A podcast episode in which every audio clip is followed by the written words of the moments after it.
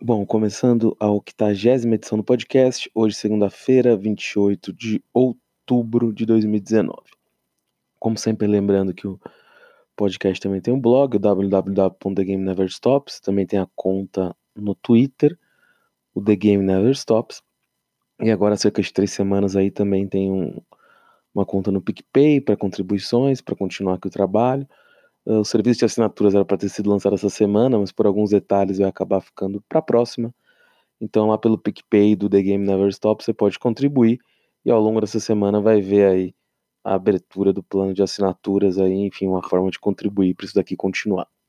Bom, começando, uh, essa, começando um pouco do ponto de vista político, como, como na semana passada, acho que uh, continuam aí alguns no plano internacional claro, política internacional. Continuam aí alguns ruídos no, no mercado norte-americano sobre potencial recessão.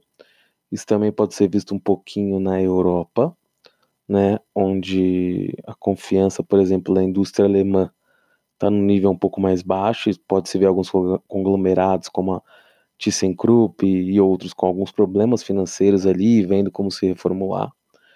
Uh, no caso da Índia também, se vê uma desaceleração ali do país que cresceu 8% ano passado para 5% esse ano. A convulsão social ali na, em Hong Kong, apesar de, claro, ser uma parte pequena do território chinês também, vai levar a um crescimento menor ali. Sem contar aqui nos nossos vizinhos da América Latina, né, os, o que se pode ver os problemas ali no Equador, da convulsão social pelo aumento do preço dos combustíveis, agora também os protestos no Chile, que também levaram ali uma paralisação econômica, depois a uma, um estado de sítio ali com toque de recolher na capital Santiago, levou à morte de pessoas, prisão de milhares. O presidente também lá com uma aprovação bem baixa agora, então tá difícil ver quais vão ser os estímulos para a economia chilena voltar a andar no curto prazo. É... No caso do, da Bolívia também agora, uma eleição complexa e sem querer entrar aqui nos méritos do que aconteceu na eleição, o fato é que algumas cidades uh, da Bolívia que estão ali protestando contra o presidente que, pelo resultado oficial, foi reeleito, uh, foram ameaçadas ali também de, de parar de receber uh, mantimentos, né? Então, o que também tende a, a prejudicar a economia boliviana ali no curto prazo. Indo aqui agora para coisas que afetam talvez um pouco mais diretamente o Brasil, além desse panorama internacional complexo, principalmente na região latino-americana. Uh, ontem tivemos as eleições na Argentina. Como já era esperado, o Maurício Macri perdeu a eleição para Alberto Fernandes, o candidato ali de oposição, que tinha como vice a Cristina Kirchner. Uh, importante notar, enfim, que de alguma forma que a eleição foi bem mais próxima do que muita gente estimava. Acho que não sei se as urnas já acabaram de ser apuradas, mas provavelmente vai ser algo como 47 a 40, enquanto nas prévias que tivemos ali alguns meses atrás teve uma diferença de 16 pontos a favor do Fernandes, ela caiu agora para 7. Acho que a grande vitória dele ali acabou sendo de fato no, na província de Buenos Aires, na capital, Macri acabou ganhando, e a província mais populosa da Argentina com alguma distância, e ali ele acabou conseguindo cavar a vitória dele. O Fernandes é, provavelmente vai fazer as bolsas, bolsa cair hoje na Argentina, Breval mais, o BC da Argentina já limitou o saque de dólares a 200, o saque de dólares a 200 por pessoa. Uh, Tem-se sim um medo de uma corrida bancária, os credores devem ficar com medo, o FMI deve estar apreensivo por ter feito um empréstimo recente para o governo Macri. Uh, eu vejo parte disso como justo e parte disso como uma histeria um pouco maior do que deveria ser. Vamos aqui tentar elucidar os fatos, né? O Alberto Fernandes é um cara mais recentemente ligado ao kirchnerismo, mas um cara que já passou por governos de direita na, na Argentina, no governo Carlos Menem, do Dualdi, uh, também já foi de centro, já foi mais ligado ao kirchnerismo quando governou junto com Néstor Kirchner, de quem era dissidente, aliás, e agora era visto como uma figura moderada que, claro, ganhou os votos sendo kirchnerismo da Cristina, mas a Cristina topou ser vice da chapa do Alberto justamente porque, muito provavelmente, caso a Cristina fosse uh, a cabeça de chapa de uma a cabeça de uma chapa, uh, a rejeição a ela tornaria essa eleição ainda mais apertada do que já foi. Provavelmente teríamos segundo turno e talvez com o Macri com mais chances de reeleição. Eu diria que essa margem mais apertada do que o esperado também tende a pressionar mais o, o Alberto Fernandes tem uma condição da economia mais clara. Ele vem falando que não vai ser nem tão heterodoxo, nem tão ortodoxo, ou seja, o que sempre fica um pouco difícil de ler o que isso quer te dizer, mas para mim a comparação mais próxima do Alberto Fernandes será mais ou menos o Lula de 2002, apesar de, claro, o Lula era, era grande figura e não tinha uma grande figura né, como seu vice-presidente, né, no caso ele tem a Cristina que já foi presidente, enfim, e mulher de um ex-presidente, primeira-dama, uh, então assim, na prática a Cristina foi primeira-dama, depois foi presidente e tem, tem um poder absurdo sobre a política argentina, mas eu acho que o Alberto Fernandes tende a ter uma condição mais tranquila do que muita gente acredita. Uh, não vai fazer reformas, talvez muito profundas, mas não vai ter outra maneira dele governar que não seja buscando alguma paz com os mercados. A Argentina tá, tá enfiada num buraco, então assim, eu acho que o governo Fernandes não é que vai ser espetacular, mas não acho que vai ser esse desastre que muita gente delineia hoje. Por isso que, novamente, eu comparo ele muito com o Lula em 2002, e para mim isso pode criar uma chance muito interessante, porque a Bolsa Brasileira despencou antes da eleição do Lula e depois voltou de forma rápida até em 2003, depois de se ver que ele não ia fazer nenhuma loucura tão grande quanto imaginavam. A Merval já caiu mais de 30% na Argentina. Indo aqui para empresas brasileiras que têm grande exposição ao mercado argentino, temos fabricantes de autopeças, né, como a Metal Leve, a própria Randon, uh, temos também aí uh, as empresas de frigoríficos, a Minerva e a Marfrig, que essas uh, poderiam até ter um. Uh, podem ter problemas de qualquer forma, porque vamos lá. Uh, no caso, por exemplo, de metal leve e random, não sei aqui dizer agora, só para ser justo, qual o nível de presença físico que ela tem no mercado argentino, mas acredito que a maior parte das peças venham uh, de exportações do mercado brasileiro para o argentino. O mercado argentino está depreciado, isso é um fato, mas deve ter um adicional nesse caso, que é fica mais difícil. A partir do momento que o presidente do Brasil não quis nem uh, cumprimentar o Fernandes pela sua vitória e disse ali que isso poderia acabar com o Mercosul, isso tende a dificultar, sim, as barreiras para as exportações para a Argentina. Então, essas empresas que dependem de exportar para o mercado argentino, principalmente o mercado, claro, vai, realmente não vai estar tá pujante agora, não vai estar tá crescendo, com certeza não. Só acho que o mercado pode ter um ponto de inflexão mais simples do que a gente imagina mediante acordos ali que não vão ser espetaculares, mas podem fazer a Argentina andar um pouquinho. Mas esse um pouquinho, claro, não vai resolver a vida de nenhuma empresa brasileira que exporta para a Argentina. Mas os problemas uh, entre os dois governos podem sim levar a uma queda do comércio, ou seja, além dos problemas que a Argentina vai enfrentar naturalmente, as empresas que exportam de lá, estando baseadas no Brasil, podem ter sérios problemas. Já os frigoríficos, como eles têm presença no território argentino, eles não tendem a aparecer desse problema. O risco para eles seria algum nível de restrições às exportações de carne, como já aconteceu no governo Kirchner lá atrás, e isso poderia, sim, claro, é, atrapalhá-los e também ter alguma limitação no valor da venda da carne para o mercado internacional, ou seja, vocês têm que deixar tanto da produção no país, ou se for exportar, só podem usar tal preço, né? Quer dizer, na exportação normalmente o preço é até livre, mas você só vai poder exportar uma parte mínima da sua produção e o que ficar no mercado interno vai ter um preço teto. Esses seriam alguns riscos, embora, como eu já disse, uh, não consigo acreditar que o Fernandes tome medidas nesse nível de tão drásticas nesse nível. O que não quer dizer que ele não vai sim tomar algumas medidas populistas misturadas com medidas razoavelmente para o mercado, para a Argentina também não virar uma para no mercado mundial e não ter nem onde conseguir dinheiro.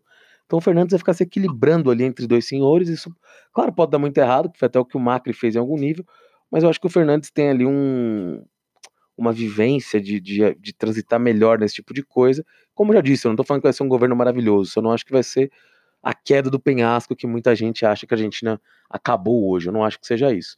Mas acho que o mercado acionário vai responder dessa forma. Então, Mali, Metal Leve, Randon, os frigoríficos, uh, própria indústria Home, que tem alguma importação para a Argentina pequena, mas tem alguma. Todas as empresas expostas um pouquinho mais ao mercado argentino podem cair hoje sim. E quem, indo agora aqui um pouquinho para a temporada de resultados, mas sem querer sair tanto a questão argentina, vamos entrar um pouquinho em Ambev. Ambev despencou 8% depois dos seus resultados, que foram de fato levemente decepcionantes. Uh, o lucro da Ambev caiu 11%, mais ou menos, e ainda teve uma receita ali não, não recorrente de 170 milhões, que teria feito o lucro cair ainda mais. A Ambev teve vários problemas com o aumento dos custos, perda que a própria empresa admitiu de market share no mercado brasileiro. Uh, a defesa da Ambev ali foi que os seus concorrentes estariam fazendo preços muito baixos, mesmo mediante o aumento dos custos, que também teve a ver com a subida do dólar, e que isso não seria sustentável no médio prazo. Isso pode até ser verdade, mas o fato é que hoje a situação da Ambev é um pouco desconfortável, assim como da Bembev no mundo, uh, porque a empresa passa a ser um pouco vista como uma empresa de pouca inovação, mesmo não que o mercado de cerveja seja um mercado propriamente inovador, mas as marcas da empresa tendem a ser um pouquinho estigmatizadas, principalmente as de guerra, né, as mais acessíveis ao público. Enquanto isso, você vê rivais regionais incomodando, né? Às vezes nem são cervejarias que atuam no Brasil inteiro, mas regionalmente tem uma penetração melhor em algumas regiões. Uh, dito isso, a Ambev continua sendo grande player da América Latina e América do Sul, assim como a Bembev, o grande player mundial, uh, tendem sim a fazer medidas que podem recuperar sua lucratividade. Acho que é uma ação que, claro, com essa queda de 8%, perdeu 25 bilhões em valor de mercado, pode se tornar atraente sim no médio prazo, principalmente se cair mais. Eu diria que se você pegar o relatório de resultados da Ambev do terceiro TRI, você vai ver a palavra uh, inflação na Argentina 18 vezes. Quer dizer, a palavra Argentina 18 vezes e mais a metade delas ligada a problemas com inflação na Argentina. Então, eu diria que a eleição do Fernandes, que deve derrubar tudo lá na Argentina hoje, também tende a influenciar a Ambev. A Ambev é líder no mercado argentino, principalmente com a Quilmes, uma marca também que, que é até comercializada também no Brasil de cerveja. Então, pode-se esperar aí sim, talvez uma queda ainda maior de Ambev devido à eleição na Argentina, e pode acabar sendo uma oportunidade de entrada na empresa, mas claro, cuidado, a Heineken também já anunciou investimentos mais altos no Brasil, de quase um bi, vem ganhando o mercado. Uh, a Itaipava é um, um player uh, forte no Brasil, embora tenha ali uma questão de lava-jato sobre o seu controlador, né, uma questão um pouco estranha com a família Faria ali. Até muita gente especulava que ele poderia fazer uma relação premiada, e isso poderia, sim, atrapalhar muito a Itaipava, mas nesse momento nada disso aconteceu, então não dá para ir, ir nessa linha de que a Itaipava vai deixar de existir, né? E, e digo deixar de existir, enfim, é, é um termo até muito forte. Quer dizer, a Itaipava não vai ser severamente prejudicada, como aconteceu com outras empresas que tiveram seu dono, seus donos implicados em casos de corrupção, mas esse é o único porém ali sobre a Itaipava, porque acho que vem surgindo marcas regionais fortes, a Heineken vem muito forte no Brasil, isso tem sim afetado a Ambev, mas como eu disse, a Ambev continua sendo líder em conteste de mercado, com certeza, com apesar da queda de share que eles não quiseram divulgar, a empresa seguramente tem mais que 65%, se não até mais próximo de 70% do mercado brasileiro. Então é uma questão mais de ajuste ali de tipo de venda, se esforçar mais no tipo de venda de cervejas mais caras que diz a Ambev que tem subido a dois dígitos ainda, porque ela não tem não deu uma quebra em seu balanço por tipo de cerveja, mas vale a pena ficar de olho na Ambev, que acredito ter uma chance razoável de cair ainda mais hoje e pode ser uma porta de entrada. Sexta-feira também saiu uma notícia que a rede uh, e o Itaú foram ali notificados pelo CAD, porque a rede fez aquela, aquela promoção que na verdade fez até as empresas de meio de pagamento despencarem na bolsa de valores, que foi é, zerar ali, né? Basicamente zerar as taxas, né? Para empresas que faturaram até 30 milhões de reais. Na verdade, antecipar os recebíveis, perdão, antecipar os recebíveis de 30. Normalmente os recebíveis das empresas é, credenciadoras, né? Ali, demoram cerca de 30 dias para cair na conta dos varejistas ou dos seus, das pessoas que recebem dinheiro via essas empresas de maquininhas.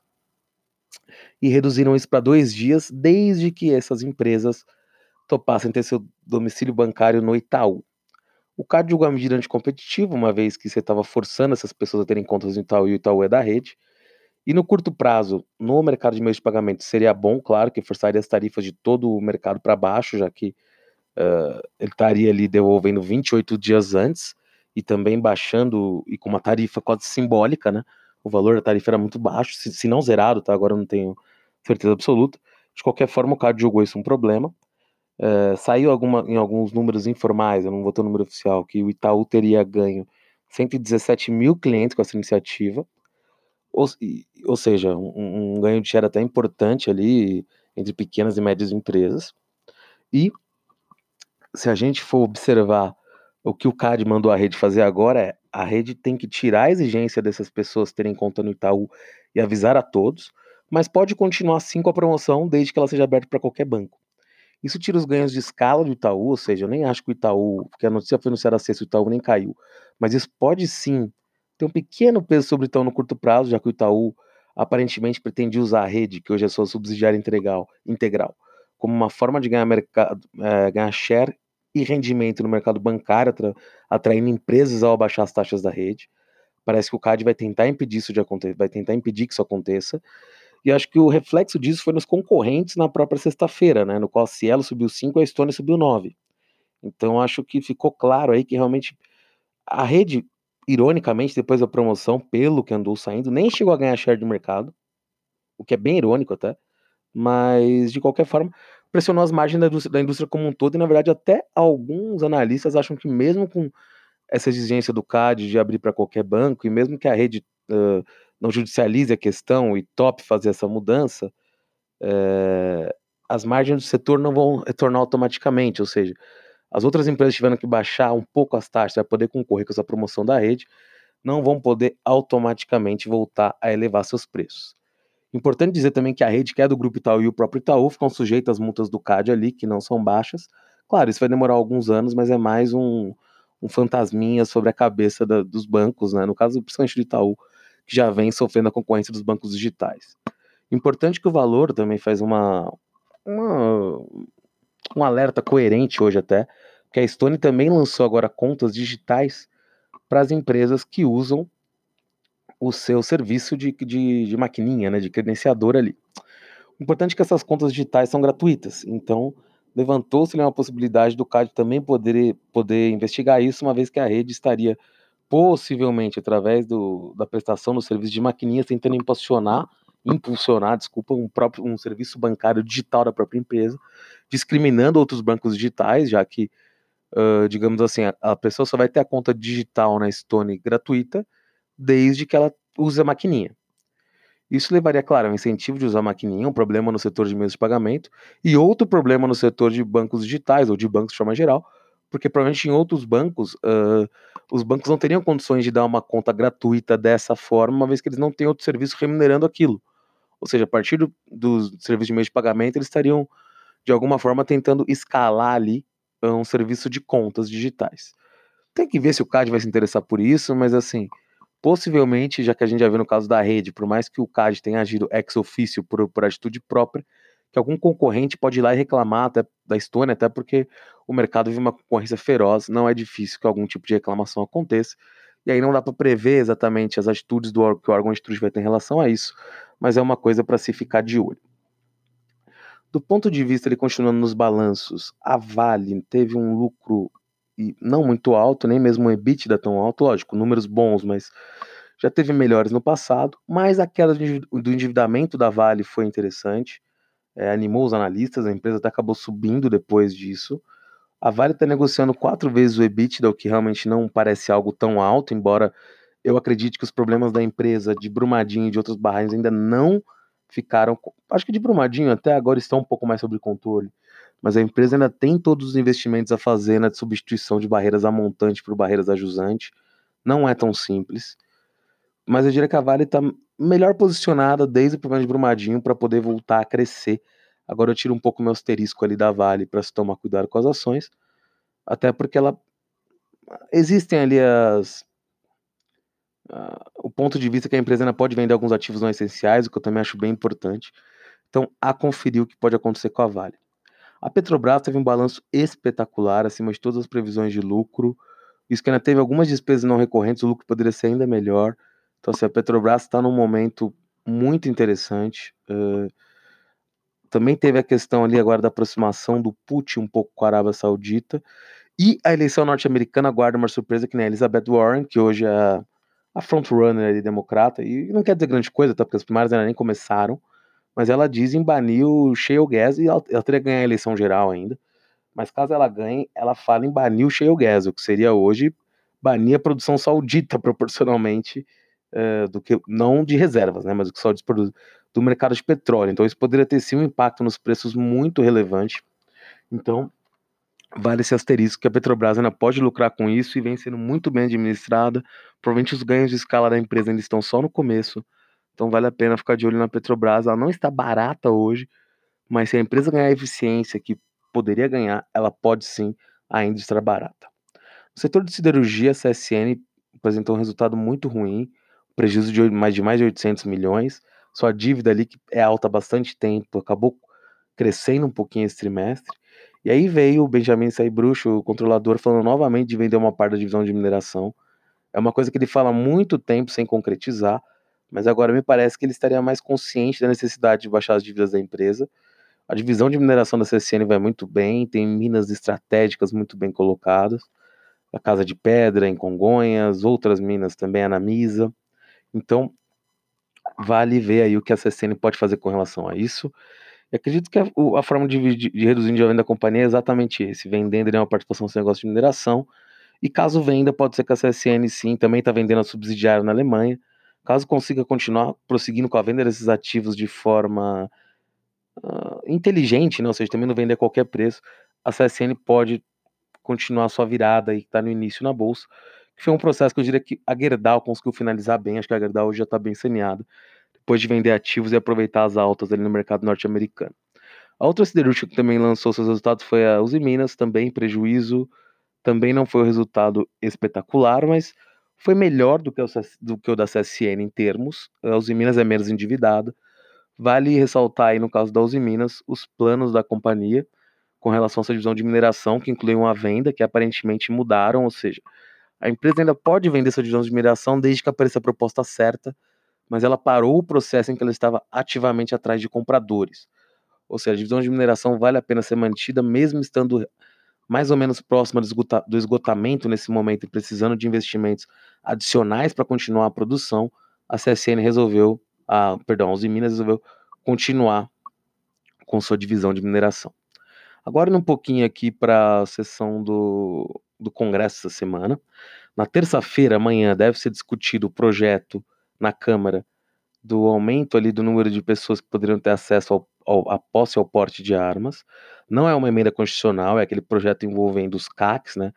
Colecionadores, é, caçadores, esqueci o que é o A agora. A grande questão é que dentro desse projeto começaram a incluir algumas profissões por exemplo, taxistas poderiam ter arma entre as profissões, o que poderia sim aumentar um pouquinho as vendas de armas.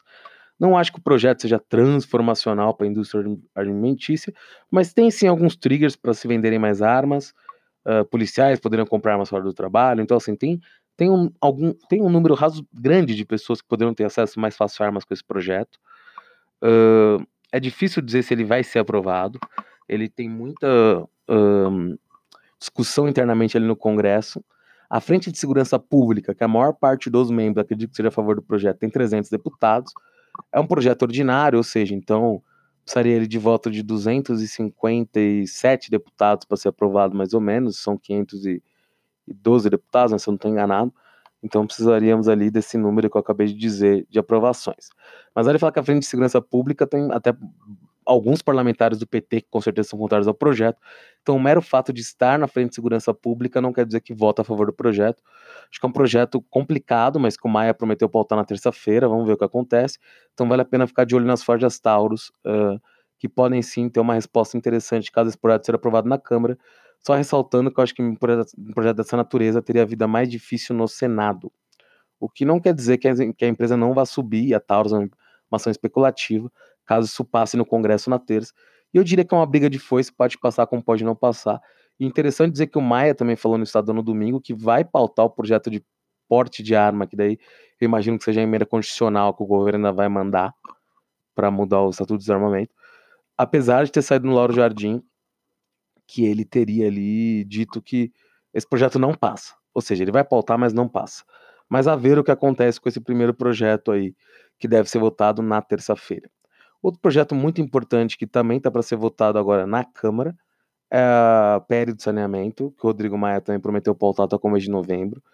Dentro do, da, do, da Câmara Especial que está julgando isso, né? Dentro do, da comissão, perdão, especial que está julgando isso. Teve ali alguns problemas, porque teve um relatório muito pró-mercado de um deputado do DEM e um outro deputado do PP do Nordeste apresentou uma, uma, um voto contrapartida nenhum dos dois parece ser o ideal, então o governo milagrosamente está tentando uh, fazer uma aproximação entre as duas propostas. Uh, e me parece que tem sentido a aproximação do governo, uma vez que vai baixar ali algumas metas de universalização que tenderiam a desestimular não só o investimento privado, como também o próprio público nessa área. Então parece que o governo dessa vez está tá, tá tendo bom senso. Então tem uma chance desse projeto ser aprovado, é um projeto que, se aprovado, tende a facilitar bastante a privatização da Sabesp e da Copasa, a Copasa em especial, acho que tem até um, uma janela maior de valorização, mas tem todas as questões que eu já falei aqui algumas vezes sobre as dificuldades de, de aprovação na Assembleia Legislativa de Minas Gerais.